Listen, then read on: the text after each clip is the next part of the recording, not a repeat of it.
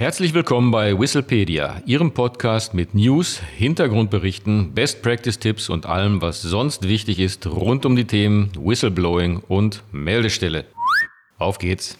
Hallo und herzlich willkommen zu einer neuen Folge von Whistlepedia. Hier sind wieder Adrian König und Martin Walter. Gute Whistleblower, böse Whistleblower. Nicht alle hinweisgebenden Personen sind gleich. Vom integren Whistleblower, der uneigennützig auf Fehlverhalten hinweist, bis hin zu bewusst falschen Meldungen. Auch wenn statistisch gesehen die weit überwiegende Anzahl der Hinweise in gutem Glauben abgegeben werden, alles kommt vor. Wie kann ein Unternehmen oder eine Dienststelle mit dieser Situation umgehen? Geht ein offener oder anonymer Hinweis bei der internen Meldestelle ein, ist zunächst unklar, ob auf Fehlverhalten hingewiesen werden soll oder ob der Whistleblower eine ganz eigene Agenda verfolgt es ist die erste Hauptaufgabe der nachfolgenden internen Untersuchung herauszufinden, ob der Hinweis wirklich stichhaltig ist. Ein wesentlicher Einflussfaktor dabei ist die Frage nach der Motivation des Whistleblowers. Dieser Aspekt soll nachfolgend näher betrachtet werden. Die erste Kategorie von Whistleblowern will auf Fehlverhalten aufmerksam machen. Martin? Ja, will auf Fehlverhalten, sagtest du, aufmerksam machen, das ist richtig und ich würde sagen, uneigennützig aufmerksam machen. Vergegenwärtigen wir uns doch einmal, wie der Idealfall einer Hinweisabgabe und der nachfolgenden Hinweisbearbeitung aussieht. Man kann sagen, ein integrer Mitarbeiter oder eine integre Mitarbeiterin erkennen im Unternehmen oder der Dienststelle ein compliance-relevantes Fehlverhalten. Er bzw. sie wendet sich persönlich an den Vorgesetzten und weist uneigennützig auf das Fehlverhalten hin der oder die Vorgesetzte ergreift daraufhin umgehend alle erforderlichen korrektiven Maßnahmen. Und äh, wenn man diesen Idealfall sieht, dann äh, wird das Hinweisgebersystem quasi zu einem Instrument der Fehlerfrüherkennung und der Produktivitätssteigerung.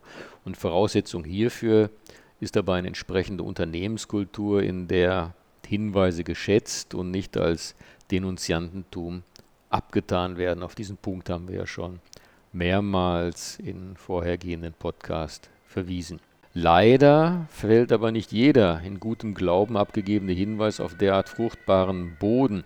Das kann dann entweder daran liegen, dass die entsprechende Unternehmenskultur, wie gerade gesagt, vielleicht dann doch nicht vorhanden ist, dass die Kompetenz im Umgang mit Hinweisen nicht vorhanden ist oder dass Personen in die Hinweisbearbeitung involviert sind, die durch den Hinweis selbst belastet werden und folglich an der Aufklärung dann natürlich keinerlei Interesse haben.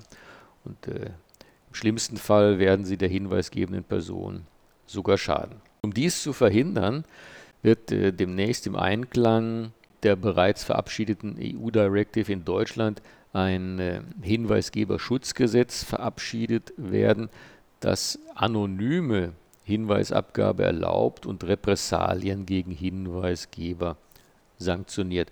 Und ein bekanntes Beispiel für einen integren Hinweisgeber in einer nicht integren Organisation stellt ja Perf Gill mit Wirecard vor, dessen Fall wir ja in einem unserer letzten Blogs thematisiert haben. Danke, Martin. Allerdings gibt es nicht nur uneigennützige Whistleblower. Einige wollen sich auch eigene Vorteile sichern. Ja, auch ähm, das kommt vor, äh, wenn auch selten. Und äh, die Situation stellt sich dann natürlich etwas anders dar. Die hinweisgebende Person weist zutreffend auf Fehlverhalten im Unternehmen bzw. der Dienststelle hin, aber tut das nicht oder vielleicht nicht allein uneigennützig oder nur uneigennützig, sondern erwartet einen materiellen Vorteil, zum Beispiel in Form von Geld oder einem beruflichen Aufstieg. Ja, in diesem Fall muss seitens der Organisation dann die schwierige Entscheidung getroffen werden, ob auf die Forderungen eingegangen werden soll. Wie kann man die Entscheidung treffen? Muss sich die Einflussfaktoren vergegenwärtigen? Und äh, die sind die Höhe einerseits des durch die Hinweisabgabe künftig vermeidbaren Schadens, ähm, das Ausmaß des Schadens, den der Whistleblower gegebenenfalls erlitten hat, auch das ist ein, ein wichtiger Punkt, hat er selber oder sie persönliche Nachteile erlitten, sowie die Überlegung, ob man einen Präzedenzfall schaffen oder im Gegenteil vermeiden möchte. Auch hierfür ein Beispiel, was durch die Presse gegangen ist. Da äh, gibt es den Fall äh, Inan Koch. Ähm, das ist ein ehemaliger Vertriebsleiter von mehreren Vodafone Partnershops, also kein Mitarbeiter, sondern von Partnershops von Vodafone, über den im September 2021 der Spiegel berichtet hat. Und im Spiegelbeitrag kann man entnehmen, dass Koch die äh, Vodafone informiert hat über Fraud in den Partnershops sowie über Sicherheitslücken in den konzerneigenen IT-Systemen. Und dafür verlangte er dann von Vodafone 900.000 Euro netto sowie eine Beratertätigkeit. Vodafone bot Koch 200.000 Euro an, dieser lehnte jedoch ab und seitdem streitet man sich vor Gericht. Also wie wir sehen, ein vollkommen anders gelagerter Fall als bei Wirecard. Gibt es nicht auch noch Fälle, wo bewusst anderen Schaden zugefügt werden möchte?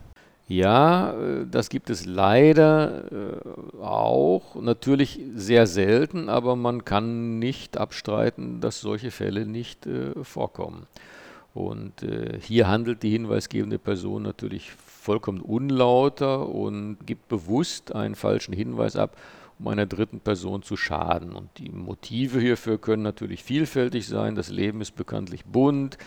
Das kann ein privater Konflikt sein, das kann eine berufliche Konkurrenzsituation sein oder auch der Versuch von eigenem Fehlverhalten abzulenken. Und äh, das Unternehmen oder die Dienststelle muss im Vorfeld schon unmissverständlich klarstellen, dass eine bewusst falsche Hinweisabgabe selbst ein schwerwiegendes Fehlverhalten darstellt und dementsprechend sanktioniert wird. Und äh, genau in diesem Sinne ist ja in Paragraph 37 des äh, Referentenentwurfs zum Hinweisgeberschutzgesetz geregelt, dass die hinweisgebende Person zum Ersatz des Schadens verpflichtet ist, der aus einer vorsätzlichen oder grob fahrlässigen Meldung oder Offenlegung unrichtiger Informationen entstanden ist.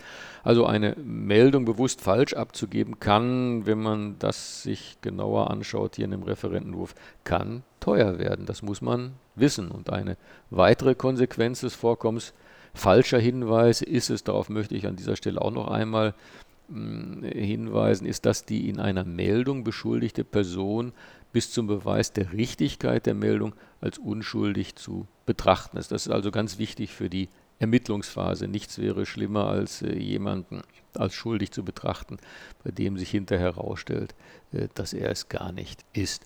Und aus dem Gesagten ergeben sich natürlich bestimmte Konsequenzen für Unternehmen und Dienststellen, wenn wir das einmal nochmal zusammenfassen, was wir gesagt haben.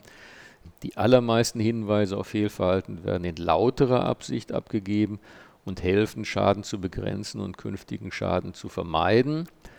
Aber es kommt eben auch vor, wie gesagt, dass eine hinweisgebende Person bewusst eine Falschmeldung abgibt und dass materielle Interessen der Hauptgrund für die Hinweisabgabe sind. Und äh, daher muss das Unternehmen oder Dienststelle, ich wiederhole es, bis zum Beweis des Gegenteils für beschuldigte Personen die Unschuldsvermutung gelten lassen, muss deutlich kommunizieren, dass eine bewusst falsche Meldung sanktioniert wird und im Fall materieller Interessen muss der hinweisgebenden Person im Einzelfall entschieden werden, wie auf die entsprechenden Forderungen eingegangen werden soll. Also eine relativ komplexe Thematik, ähm, verschiedene Einflussfaktoren, man muss viele Punkte bedenken, aber am Ende wird man, wenn man das seriös und vernünftig macht, zu einer vernünftigen Lösung finden. Ja, vielen Dank, Martin. Wenn Sie mehr zum Thema Whistleblowing erfahren wollen, besuchen Sie uns auf unserer Website unter hinweisgeberschutzsystem24.de. Bei Fragen oder Anregungen zu diesem Podcast erreichen Sie uns unter podcast.hinweisgebersystem24.de. So viel für heute. Auf Wiederhören. Tschüss.